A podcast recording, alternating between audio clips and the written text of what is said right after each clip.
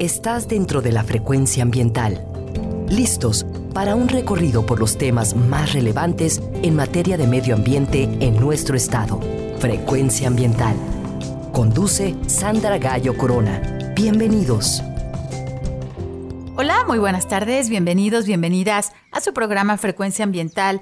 Soy Sandra Gallo y les acompañaré hoy sábado 14 de mayo hasta las 4 de la tarde. Sean bienvenidos a conocer acerca de los temas ambientales que se generan en Jalisco. Estamos con ustedes transmitiendo desde la frecuencia de Jalisco Radio en el área metropolitana de Guadalajara a través del 96.3 de FM y del 630 de AM. Gracias a ustedes quienes nos acompañan esta tarde desde las regiones de nuestro estado, en la región Valles, la Ciénega, la región Lagunas, el sur y sureste en Los Altos también a todos los municipios que integran la costa de Jalisco, así como también quienes nos sintonizan desde las montañas de la Sierra Madre Occidental y el territorio Huirrárica en la zona norte.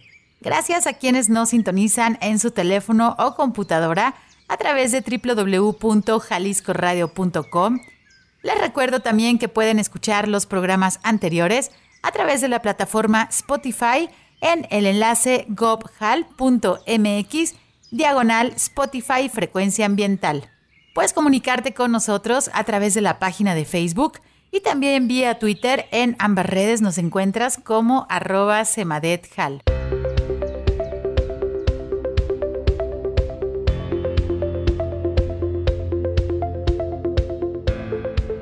Te recordamos que si necesitas realizar algún trámite en la SEMADET, el horario de la ventanilla es de 9 de la mañana a las 5 de la tarde Puedes también comunicarte al teléfono 33 30 30 82 50 si requieres más información. Si lo que necesitas es realizar algún trámite en la Procuraduría Estatal de Protección al Ambiente, la PROEPA, puedes comunicarte al teléfono 33 11 99 75 50. Y si necesitas realizar una denuncia ambiental, por favor utiliza el correo denuncias.cemadet.jalisco.gov.mx.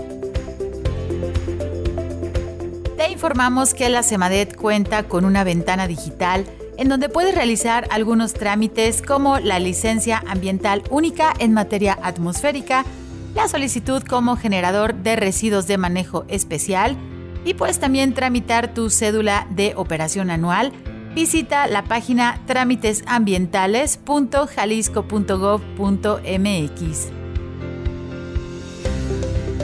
Durante el mes de mayo nos encontramos en la época crítica del estiaje. Es muy importante estar al pendiente de nuestros bosques y selvas, por lo que pedimos tu colaboración para prevenir y reportar incendios forestales. Por disposición oficial, las quemas agropecuarias dentro del área metropolitana de Guadalajara están prohibidas Ayúdanos con tu reporte en cuanto detectes humo en cualquier zona de nuestro territorio. Comunícate al número de emergencias 911.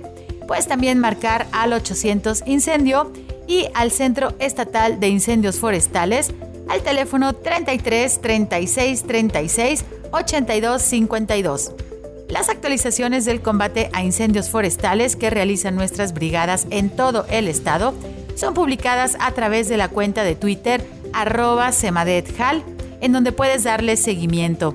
Recuerda que el fuego no es un juego y debemos conservar nuestros bosques y evitar incendios forestales. Hoy 14 de mayo se celebra el Día Mundial de las Aves Migratorias. Cada año millones de aves viajan como parte de sus ciclos migratorios. En el mundo hay alrededor de 10.700 especies de aves en México tenemos aproximadamente 1.119 especies, 105 de ellas son endémicas, es decir, que solo las podemos encontrar aquí en nuestro país. México es el onceavo lugar en el número de especies y en Jalisco podemos encontrar alrededor de 550 especies, es decir, que la mitad de todas las especies del país las podemos observar en nuestro estado. México es un país muy importante en la migración de muchas especies de aves. Nuestra posición geográfica pues nos convierte en un puente entre ambos extremos del continente Sudamérica y Norteamérica, así que cada año recibimos a miles de aves que viajan muchos kilómetros para refugiarse del clima extremo y poder encontrar comida y reproducirse. Con base en esto que les platico, desde el año 1996, tenemos en el país un programa de las AICAS, que son las áreas de importancia para la conservación de las aves. Muchas AICAS coinciden con nuestras áreas naturales protegidas. En Jalisco, las AICAS son el lago de Chapala, el Nevado de Colima, el Bosque La Primavera, la Sierra de Manantlán, la región de Chamela-Cuixmala, la presa Cajón de Peñas y las Islas Marietas, aunque formalmente estas islas están en las costas de Nayarit frente a la Bahía de Banderas. Hoy 14 de mayo se está celebrando también el Global Big Day, una actividad de ciencia ciudadana que invita a miles de personas para salir a observar aves en donde sea que se encuentren. Y pues bueno, la invitación es que suban sus registros a la plataforma llamada eBird, desarrollada por el Laboratorio de Ornitología de la Universidad de Cornell. El año pasado, durante el Global Big Day 2021, pues se reunieron más de 51 mil personas de 192 países, quienes enviaron alrededor de 134 mil listas de registros de observaciones de aves, estableciendo cuatro nuevos récords mundiales para un solo día de observación. La actividad de conteos masivos como parte del Global Big Day se celebra de medianoche a medianoche en la zona horaria local. Puedes reportar lo que encuentres desde cualquier parte del mundo. El tema del Día Mundial de las Aves Migratorias para este año 2022 se enfoca en la contaminación lumínica. La luz artificial, fíjense que está aumentando a nivel mundial en al menos un 2% cada año y se sabe que a mayor cantidad de luz se afecta negativamente pues muchas especies de aves. La contaminación lumínica es una amenaza importante para las aves migratorias ya que provoca pues la desorientación cuando ellas vuelan de noche. El exceso de luz provoca choques o colisiones con los edificios. Además perturba los relojes internos y biológicos y puede interferir con la capacidad para realizar migraciones de larga distancia. ¿Qué podemos hacer para evitar o para reducir la contaminación lumínica? Pues la idea es usar luminarias completamente con pantallas, es decir, que la luz vaya dirigida hacia abajo, que es donde la necesitamos para ver, y no hacia arriba, que no ilumine hacia el cielo, ya que pues solamente es un gasto y un desperdicio de energía. Hay que utilizar solamente la cantidad necesaria de luz. El exceso de luz es un derroche, es un desperdicio también para la economía de todos nosotros y afecta a la vida silvestre. Definitivamente hay que apagar las luces cuando no las estemos utilizando y si necesitamos una iluminación por seguridad y si es alguna opción, pues utilizar los detectores de movimiento. Hay que apagar las luces de los edificios y las casas cuando no las estemos utilizando. Si requieres más información acerca de cómo reducir la contaminación lumínica, puedes visitar las redes sociales de la Asociación Internacional de Cielos Oscuros. Y si quieres conocer en tiempo real cómo van los conteos de aves alrededor del mundo y ser parte de este ejercicio colectivo internacional, visita la página ebird.org diagonal Global Big Day.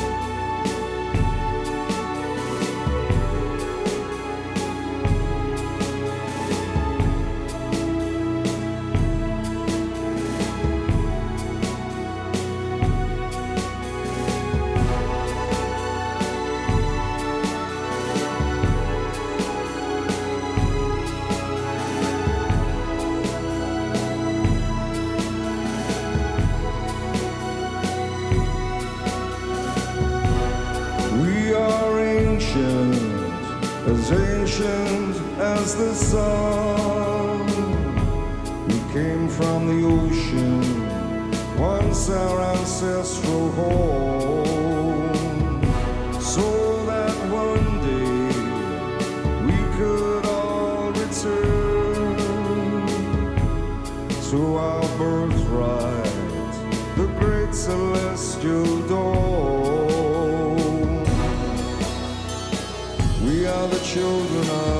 sun. Our journey's just begun. Some flowers in our hair.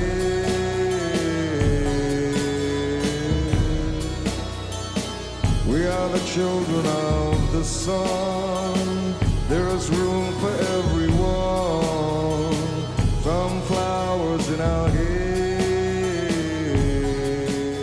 Hoy iniciamos nuestro programa escuchando al grupo Dead Can Dance y la canción Children of the Sun, Los Niños del Sol. Espero la hayan disfrutado. Hoy en Frecuencia Ambiental queremos invitarles a conocer más acerca de nuestro territorio y de nuestras frutas nativas, porque ya estamos en el mes de mayo y en Jalisco es temporada de pitayas. Vamos a ir a nuestro primer corte, pero te invito a que nos acompañes.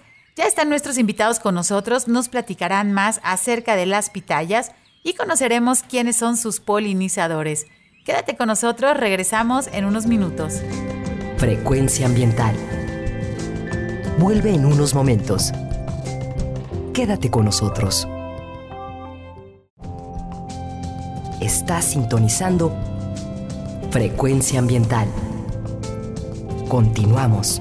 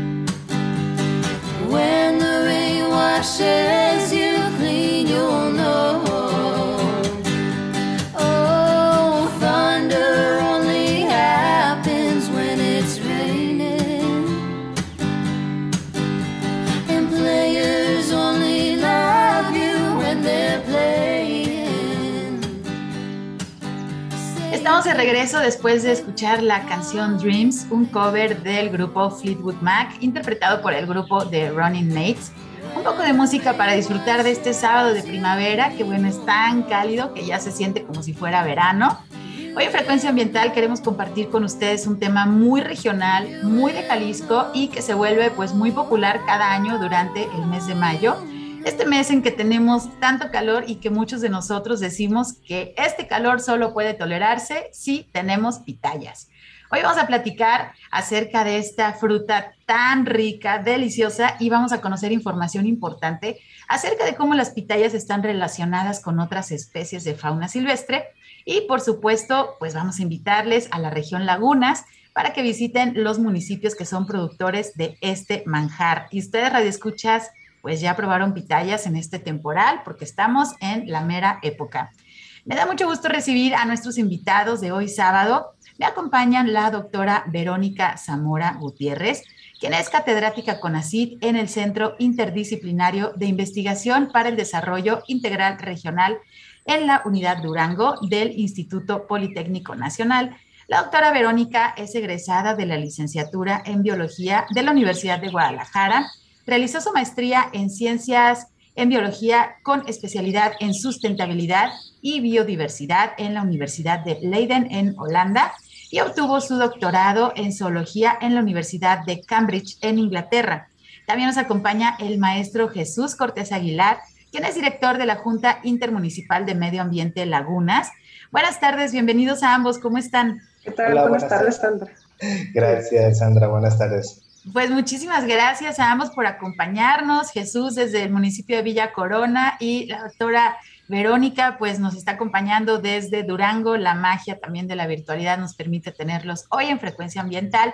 Y pues muchísimas gracias por acompañarnos. Primeramente me gustaría pues dar un contexto a nuestros radioescuchas. Eh, Maestro Jesús, si nos puedes ayudar a conocer cuál es la distribución pues de las pitayas y en Jalisco, pues, ¿en, qué municipio se cultiva? Y bueno, ¿cuál es la principal época en la que se produce la fruta? Gracias, Sandra. Mira, eh, para platicarte, bueno, eh, se conoce como pitayas a las frutas de muchos eh, cactáceas de, forma columnar o estos que conocemos como órganos, ¿no? hay varias especies en, en México y si nos centramos en la especie que es como la más conocida, que es Stenocerius queretaroensis, pues la distribución es eh, de varios estados, obviamente aquí en Jalisco, eh, Aguascalientes, San Luis Potosí, Guanajuato, Querétaro, de donde toma su nombre este, la especie, Hidalgo, etcétera, ¿no? Y eh, bueno, la producción de la pitaya es obviamente en estos, en estos tiempos de calores riquísimos y empezaría con esta especie más o menos a finales de abril, lo que es ya como fruta, hasta eh, mediados finales de junio. Pues muchas gracias, maestro Jesús. Mm, con respecto a lo que nos comentas y bueno, transportándonos eh, mentalmente al mapa de Jalisco, pues es esta zona centro, ¿no? En donde se, tenemos la presencia justamente de esta, de esta especie de cactus que produce pues las deliciosas frutas que nos encanta comer en esta, en esta época. Pero bueno, muchas veces creemos o más bien desconocemos cómo se producen. Sabemos, obviamente, si se produce la fruta es porque hubo una flor, pero ¿cómo se producen los frutos del pitayo? ¿Quiénes están involucrados? Este, sabemos por ahí una palabra técnica, los polinizadores, pero bueno, ¿quiénes son ellos? Doctora Verónica, ¿nos ayudas a conocer esta parte? ¿Cómo se producen los frutos del pitayo?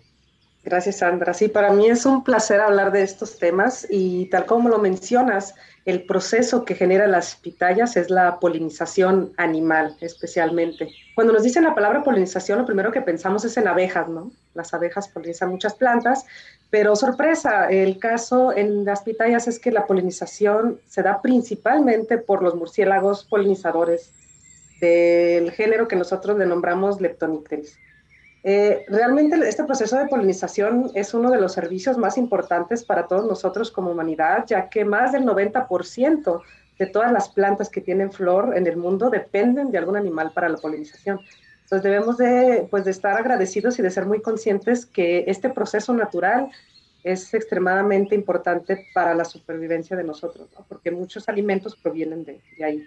Y muchas veces hemos escuchado, bueno, en tiempos, en épocas recientes, también que, que, hay ciertas amenazas para estos polinizadores y que un poquito más adelante vamos a conocer cuáles son, porque bueno, es parte también de no nada más de degustar este tipo de frutas, ¿no? Que es patrimonio aparte de, de nuestro estado, sino conocer la información que existe alrededor y pues cómo podemos conservar nuestros recursos naturales que obviamente están relacionados pues con estos sistemas productivos que nos dan este tipo de frutas deliciosas de esta temporada. Además de las frutas, maestro Jesús, ¿cuáles son los productos que se obtienen pues en esta región lagunas que son derivados de las pitayas? Y mira, Sandra, eh, bueno, para cerrar un poquito la idea de hace rato también, en Jalisco se producen pitayas en varios municipios, ¿no? Este, podemos hablar, por ejemplo, de Autlán hacia la costa, eh, pero aquí en la región centro-sur del estado, eh, municipios como Amacueca, obviamente, Techaluta, Zacualco, Teotihuacán, Sayula, son productores de pitaya en diferentes eh, medidas, por ejemplo, o diferentes cantidades de producción, pero la producción más importante se centra en Amacueca y Techaluta de chaluta sobre todo porque han generado todo un proceso de domesticación o semidomesticación de la especie donde ya hay huertos específicos eh, de producción de pitaya y no como en los otros eh, municipios donde hace una recolección eh, un poco medio silvestre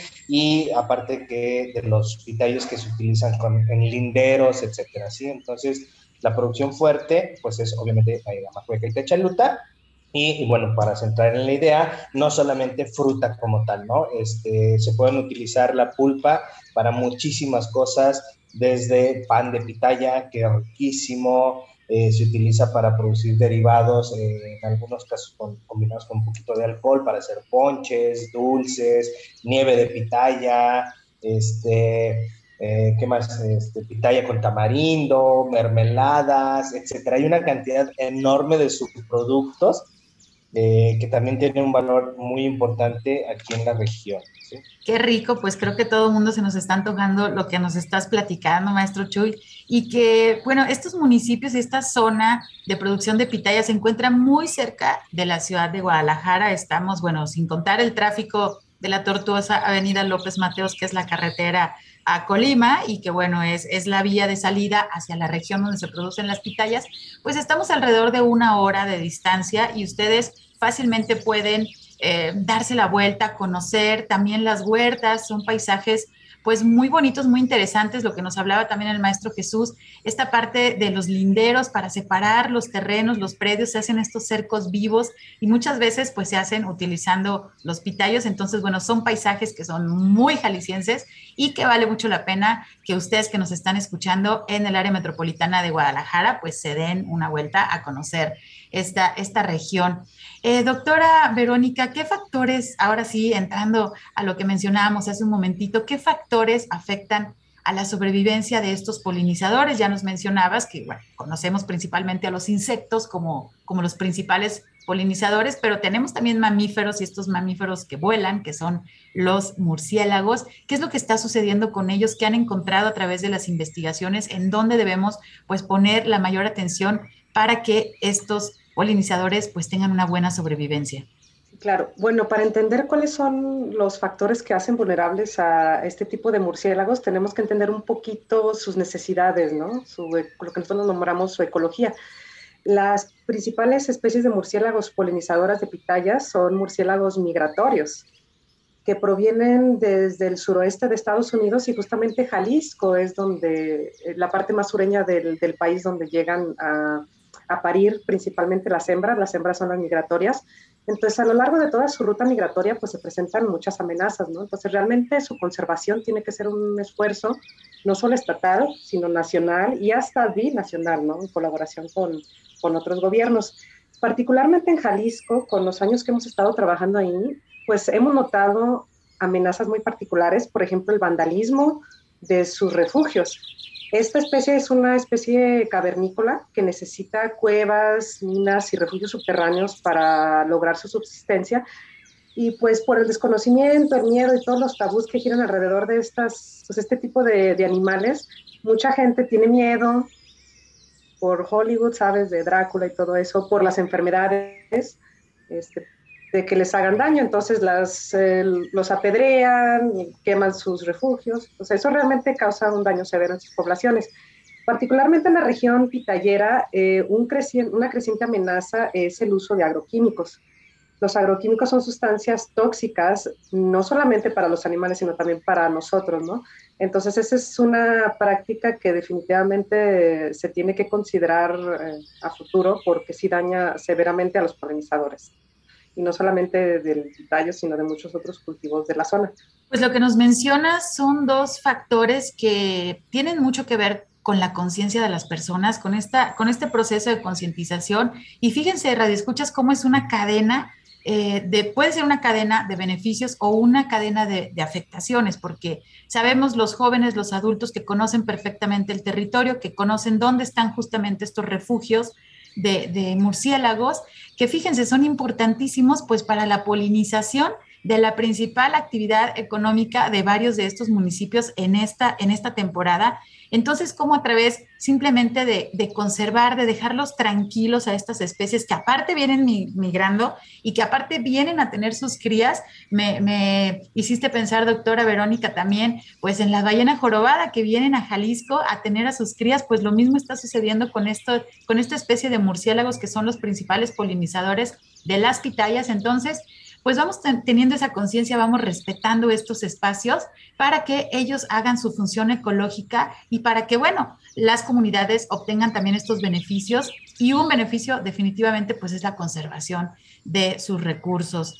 Eh, y bueno, un poco ligado con esta cuestión de, de, darle esta valoración a los recursos naturales que raramente se hace, ¿no? Sabemos este, que, podemos tomar un periódico de bienes raíces y vamos a ver los costos de departamentos, de casas, de terrenos, pero no tenemos un manual, ¿no? No tenemos un folleto en el cual nos diga cuánto valen nuestros bosques, cuánto valen nuestras selvas, cuánto vale una especie. Eso es muy importante y bueno, como no sale, digamos, al conocimiento del público, pues no lo valoramos. Sin embargo, es algo muy importante, ¿no? ¿Cuánto cuesta el aire que estamos respirando? Nos vimos limitados ahora con el uso del cubrebocas y bueno, mucha desesperación. ¿Cuánto vale la salud? Pues ya lo hemos visto también, pero pues el costo también, el valor que tienen los recursos naturales, es muy importante también tener por ahí eh, eh, este, este, pues este concepto, ¿no? Como que muy presente. Y para esto quisiera preguntarte, maestro Jesús, pues a grandes rasgos, ¿cuál es la importancia económica de la pitaya en esta región Lagunas? Gracias, Sandra. Sí, mira, eh, si hablamos, como tú dices, en cuestión de pesos y centavos, por decirlo así, tenemos que dimensionar dos cosas. Una, es el volumen de la producción y otra el servicio ambiental que producen los murciélagos, como bien hablabas hace ratito, pero eso me gustaría dejárselo a ver o que lo explicara, ¿no? Pero si hablamos así de manera cruda en, pesos y centavos, eh, podemos decir, eh, según la estadística agrícola de la pitaya en México, con datos más o menos como del 2020, por obvias razones de que no se continuaron la, la, la estadística esto de la pandemia, etcétera, eh, hablamos de que en, Techal, en el estado de Jalisco se, eh, la producción de pitaya se centra en aproximadamente 53, 54 millones de pesos, ¿sí? De los cuales, si visualizamos esta área de aquí de la región Lagunas y sobre todo el municipio de Techaluta de Montenegro, que es donde más se produce pitaya en el estado, la, la pura producción de Techaluta de Montenegro son alrededor de 40 millones de pesos. Sí, eh, esto traducido en, dos meses, dos, tres meses, pues bueno, es un aporte económico súper importante para la, gente de aquí de la región y muchas familias dependen exclusivamente pues de esta productividad eh, temporal, ¿no? Este, hay que visualizar también pues que en la superficie de hectáreas eh, de aquí del municipio de Techalute, Montenegro, es la mayor superficie, como hablaba hace rato, que está eh, domesticada de esta especie y eso es lo que le da el gran valor económico a esta productividad. Sí, muchas veces estamos acostumbrados pues justo a eso, hablar en pesos y centavos, cuánto nos cuesta nuestra comida en el supermercado, nuestro transporte, pero la parte de los servicios ambientales es muy importante pues también ponerle pesos y centavos porque así aparentemente pues vamos a darle un poco más de importancia a, a estos aspectos. Doctora Verónica, pues ¿cuál es la importancia de los murciélagos en la economía local ligado a lo que nos está mencionando el maestro Jesús? Y Sandra, tal vez, eh, tal como mencionas, es bien importante empezar a darle un valor monetario a los servicios que la naturaleza nos da, ¿no? No para comprarlos y venderlos como moneda de cambio, sino para aprender a valorar realmente su aportación a nuestro bienestar. Y justamente bajo esta, esta línea de, de reflexión, nosotros hace unos años hicimos un, un estudio justamente en Techaluta para valorizar el, el aporte económico de la polinización por murciélagos en el área. Y encontramos que no solamente los murciélagos eran los principales polinizadores, sino que hacen que el cultivo tenga más calidad. Gracias a los murciélagos existe un 35% más de producción de fruta.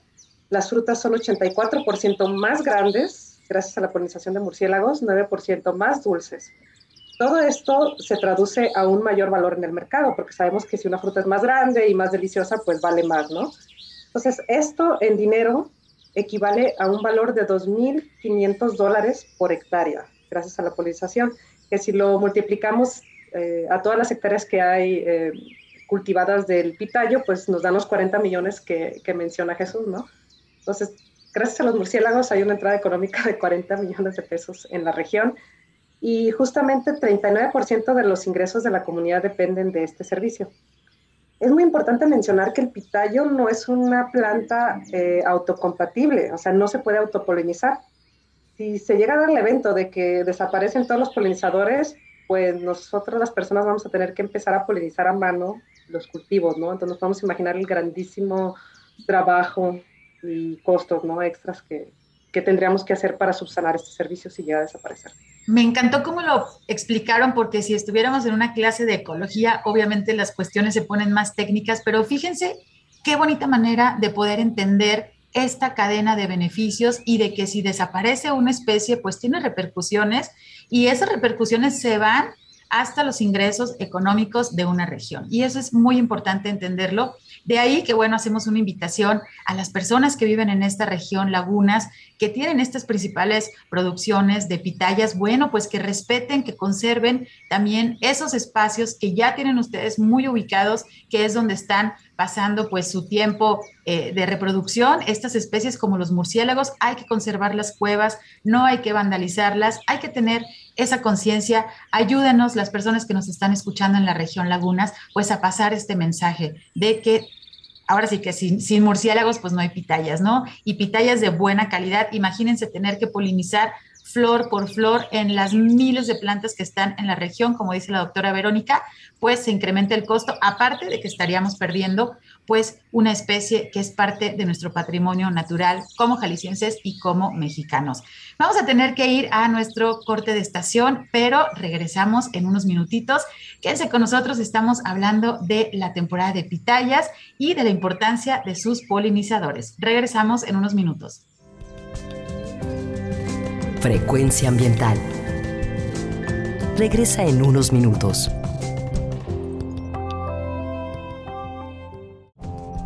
Estamos en la misma frecuencia. Frecuencia ambiental. Seguimos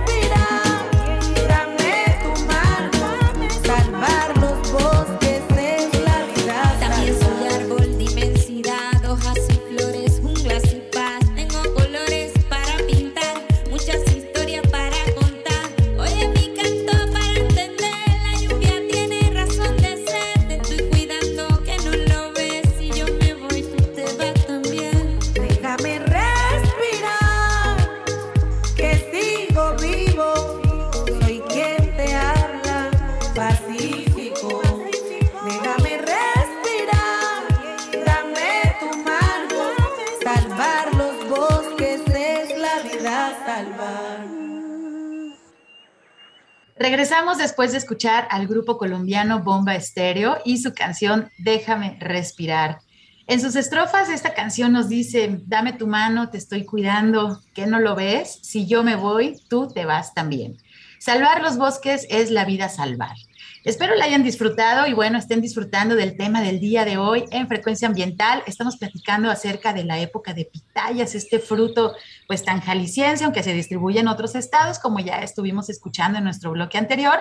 Y estamos conociendo quiénes son sus polinizadores, que también ya nos mencionaron, muy interesante, que son estos murciélagos, que al igual que las ballenas jorobadas, pues son murciélagos migratorios y vienen y nacen aquí en Jalisco y bueno, después desempeñan todo su, su rol ecológico, que entre estos roles ecológicos principales pues está la polinización de los pitayos aquí en, en la región Lagunas.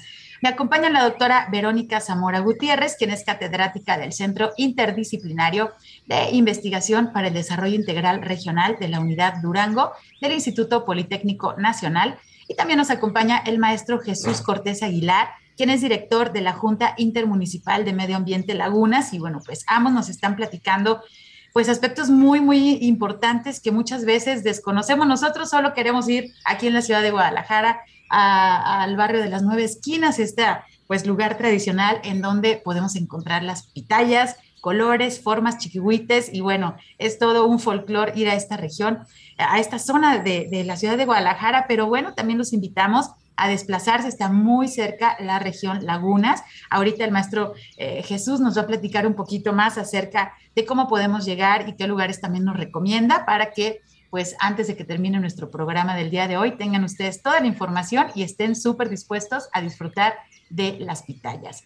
Y bueno, en el bloque anterior también nos estaba platicando la doctora Verónica acerca pues de ciertas amenazas que tienen también estos polinizadores y sabemos no es nada nuevo, no nada más en Jalisco, pero en todas, eh, bueno, muchas regiones de, de, nuestro país, el uso y el abuso de los agroquímicos. Eso también está pues teniendo afectaciones no nada más a especies de fauna silvestre, sino desafortunadamente también a población humana de las comunidades en donde se producen pues diferentes, ahora sí que cultivos, hortalizas que están pues realizando este uso y abuso de los agroquímicos. Fíjense que la región de eh, la Junta Intermunicipal Lagunas, pues está promoviendo también la producción orgánica de estas pitayas. Maestro Jesús, platícanos qué, cómo, cómo es este proceso, cómo se está promoviendo eh, en esta región la producción orgánica de pitayas. Gracias, Sandra. Eh, mira, para platicarte un poquito, nosotros como Junta Intermunicipal tenemos siete ejes estratégicos eh, uno de ellos es la productividad sustentable. Y lo basamos en un proyecto eh, que se llama Escuelas de Campo, que es una metodología de la FAO de capacitación, eh, digamos, como no en aulas, pero sí directamente en las parcelas de los productores, ¿no? Y es una capacitación bidireccional, es decir, retomando las experiencias de los mismos productores y ayudándoles a cambiar un poquito el sistema de producción del tradicional con agroquímicos a el uso de biofertilizantes que nosotros mismos les enseñamos a hacerlos, etcétera, ¿no? Esto no es solamente un esfuerzo único de la Junta Intermunicipal, sino una colaboración que hemos venido haciendo con varias instituciones, obviamente con el financiador de este proyecto, que es el fondo, el FEPAG, el Fondo Estatal para la Protección eh, del Ambiente del Estado de Jalisco, eh, eh, también con la doctora Verónica, con el CIDIR, el doctor Jonathan en la UNAM, y, es una mezcla y una conjunción de esfuerzos, de conocimientos, y eh, traducido pues al, al, tema del campo y la producción orgánica. Ese es uno, ha tenido, eh, digamos, un poquito de, buena aceptación en la región. Con algunos otros cultivos está totalmente aceptada la producción orgánica. Con pitaya, eh, ahí vamos, trabajando con ellos, este, con esta estrategia de conservación de polinizadores que también estamos haciendo en conjunto con, la doctora Verónica y Jonathan, donde eh, la idea no solamente dejar de utilizar los agroquímicos, sino conservar los espacios y la biodiversidad de los alrededores donde los mismos polinizadores, en este caso los murciélagos, puedan este, existir y habitar, ¿no? Entonces, eh, por ahí va un poquito la estrategia, ya hay algunos productores súper convencidos de, de, la productividad orgánica y de la, eh, digamos, de revivir los suelos de estas parcelas que durante mucho tiempo fueron eh, pues, atacadas o descuidadas con, agroquímicos, etcétera. Pero bueno, este, estamos tratando de revivir la microflora, el, soporte orgánico de los suelos, que a final de cuentas pues, es el soporte de toda esta productividad de la pitaya pues ese rescate, ese rescate de la salud de nuestros suelos, de la salud de la, de, la biodiversidad y también de la salud de las comunidades, como lo mencionábamos ahorita. Nuestro programa anterior justamente lo dedicamos pues a estas prácticas agroecológicas eh, a través del municipio Limón, el primer municipio agroecológico que existe aquí en nuestro estado de Jalisco. Y bueno, nos da mucho gusto que a través del intercambio de, de experiencias entre los agricultores, pues justamente se mejoran las prácticas por el bien de todos, ¿no? Y a final de cuentas que estén obteniendo pues productos de mejor calidad, más sanos y eso se traduce pues también en la salud de los consumidores, porque acuérdense que nosotros pues también tenemos que ser consumidores responsables y buscar los productos locales, como en el caso pues de las pitayas, que quién se va a perder de comerse una pitaya por lo menos en esta, en esta temporada de calor. Eh, doctora Verónica, ¿qué consecuencias a manera, pues como de un resumen general, qué consecuencias se presentarán si siguen disminuyendo las poblaciones de los polinizadores en general? Pues tal como lo mencionamos, el cultivo del, del pitayo depende completamente de la polinización animal, específicamente los murciélagos. Si llegan a disminuir las poblaciones, definitivamente va a haber una disminución en la producción de pitayas y una menor calidad de las pitayas en toda la región. Eso va a traer eh, considerables repercusiones en la economía local e incluso podría causar cambios socioculturales en la región, porque la pitaya no solamente es importante económicamente, es un símbolo cultural y social de toda la región, ¿no? A mí me, me dicen Jalisco, yo pienso pitayas, ¿no? Y como mencionó Jesús, realmente es, somos únicos, y digo somos porque yo soy jalisciense, somos únicos en que se ha dado esta, esta selección tan cuidadosa para que sea un cultivo único de, del Estado, ¿no?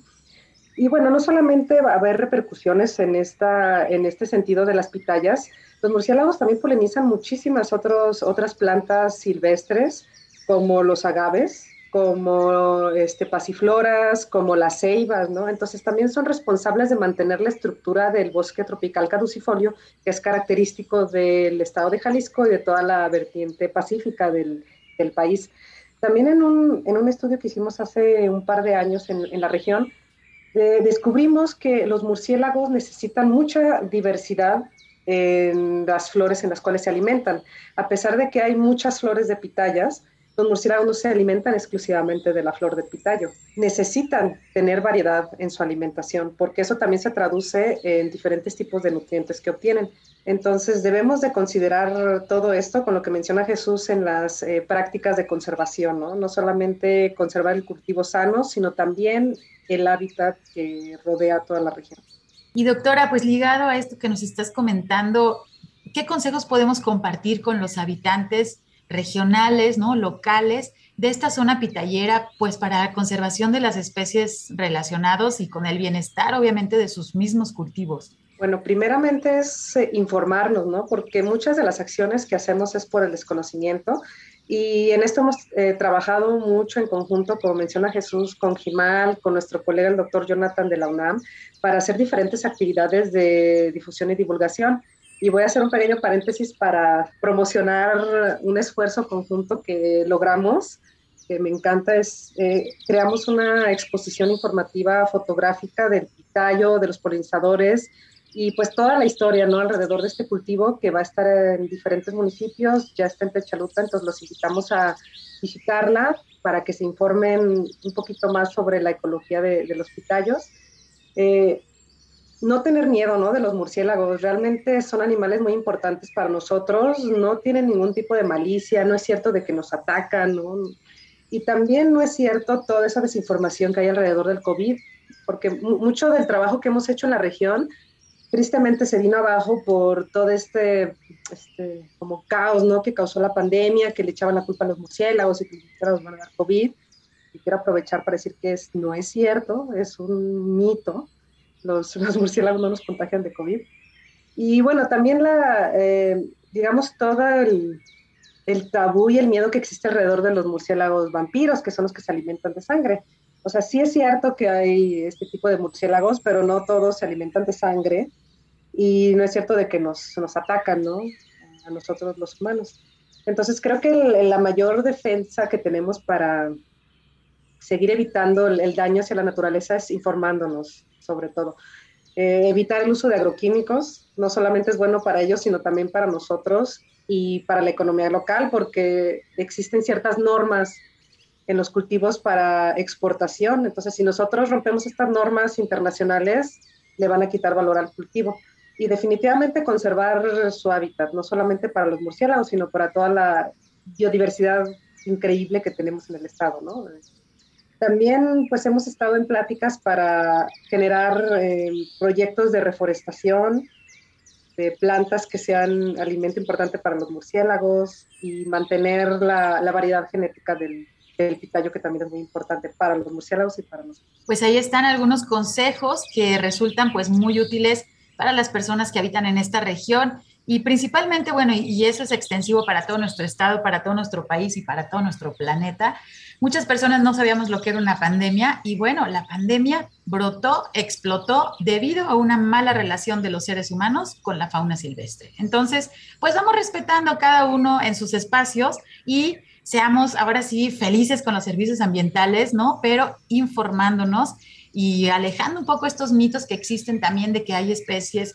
Eh, muchas veces decían, un amigo decía, ¿cuál es el, animal este, más peligroso? ¿Un jaguar o un mosquito? Todo el mundo decía que un jaguar, pero bueno, un, un, mosquito a veces ni lo escuchas, ni lo sientes, te pica y te transmite el dengue o alguna enfermedad que pues te, te puede provocar hasta la muerte, ¿no? Entonces vamos informándonos y siendo un poquito más conscientes acerca pues de estos elementos naturales que existen en nuestro territorio.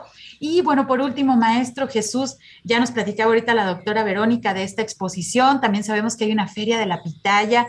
Eh, platícanos un poquito, compártenos, eh, bueno, alguna red, alguna página donde podemos encontrar información acerca de estos eventos que giran en torno de las deliciosas pitayas en los municipios que ya nos mencionaste.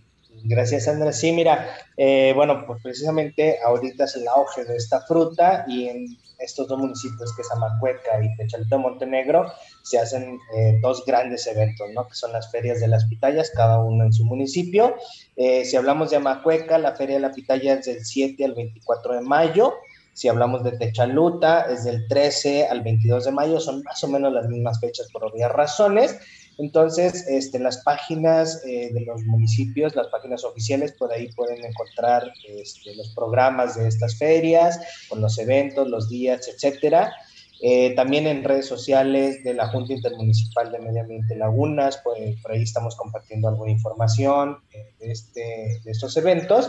Y bueno, como decía Vero, invitarlos a ver esta exposición fotográfica informativa que se generó que se llama Murciélagos en el paisaje, pitayas en nuestra mesa. ¿Qué es esta exposición? Bueno, es una exposición que tiene el propósito de contar la historia de los pitayos, de sus aliados y de cómo podemos cuidar de este cultivo para que siga siendo, como ha sido hasta ahorita, un símbolo biocultural aquí en la región. Aprovechando el comercial, pues tenemos un, canal de YouTube ahí en, en internet y eh, me gustaría invitarles a conocer o a ver un video que se produjo el año pasado que se llama El Camino de la Pitaya. Este, ¿Y qué es este video? Bueno, es, es todo lo que, lo que pasa a una pitaya desde que es cosechada hasta que llega al punto de venta donde nosotros la adquirimos y podemos saborearla, ¿no? ¿Qué hay detrás de todo este proceso? El proceso de corte, el proceso de selección de tamaños, eh, la limpia de las espinas, este, el traslado, etcétera, etcétera, ¿no? Y con la finalidad, pues, de que se le pueda dar el valor que merece esta fruta y, y a todos sus aliados.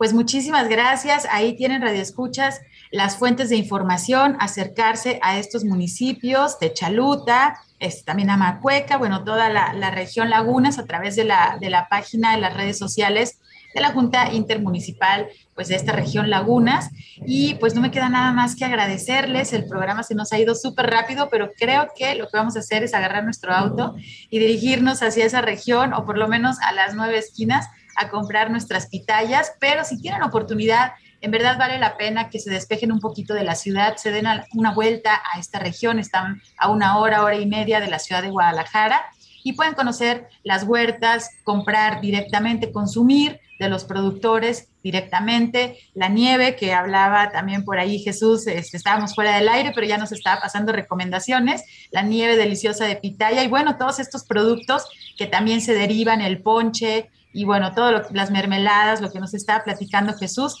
pues aprovechemos este fruto que es pues único de aquí de nuestra región, de nuestro México y que solamente pues lo podemos encontrar en un par de meses al año, así que aprovechen, cómprense su pitaya, después nos dicen cuál es el color favorito y si le encuentran ustedes también un sabor diferente, pues bueno, ya nos platicarán a través de nuestras redes sociales.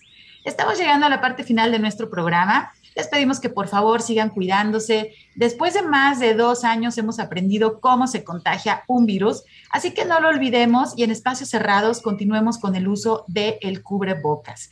Cuidemos a la gente que nos rodea. Quiero agradecer a nuestros invitados, la doctora Verónica Zamora Gutiérrez. Muchísimas gracias por enlazarse desde Durango. Gracias, Verónica. Muchísimas gracias, Sandra. Fue un placer compartir este espacio con todos ustedes. Y recuerden, sin murciélagos no hay pitayas. Muchísimas gracias también al maestro Jesús Cortés Aguilar por enlazarse desde Villa Corona. Muchísimas gracias. Gracias, Sandra, y muchas gracias, Vero, por estar compartiendo aquí el espacio. Y bueno, más eh, terminar de invitarlos, ¿no? De recorrer este, esta región y en esta temporada eh, los importantísimos corredores pitalleros que hay en estos municipios, donde pues pueden adquirir un montón de productos aparte de pues, eh, apoyar a la economía local, ¿no? que es también importantísimo. Muchísimas gracias, Sandra. Pues muchas gracias, vamos a conocer y a consumir estos productos, qué delicia. Gracias también a mi compañero Marco Barajas por su ayuda en la producción desde la cabina de Jalisco Radio. Soy Sandra Gallo y les agradezco mucho su escucha. Se quedan con la programación de la JB Jalisco Radio. Que tengan muy buen fin de semana. Les esperamos el próximo sábado a las 3 de la tarde. Por hoy ha sido todo en Frecuencia Ambiental. Te esperamos el próximo sábado a las 3 de la tarde para seguir explorando los temas relevantes del medio ambiente de nuestro estado y más allá. Frecuencia Ambiental, una coproducción de la Secretaría de Medio Ambiente y Desarrollo Territorial y JB Jalisco Radio. Hasta entonces.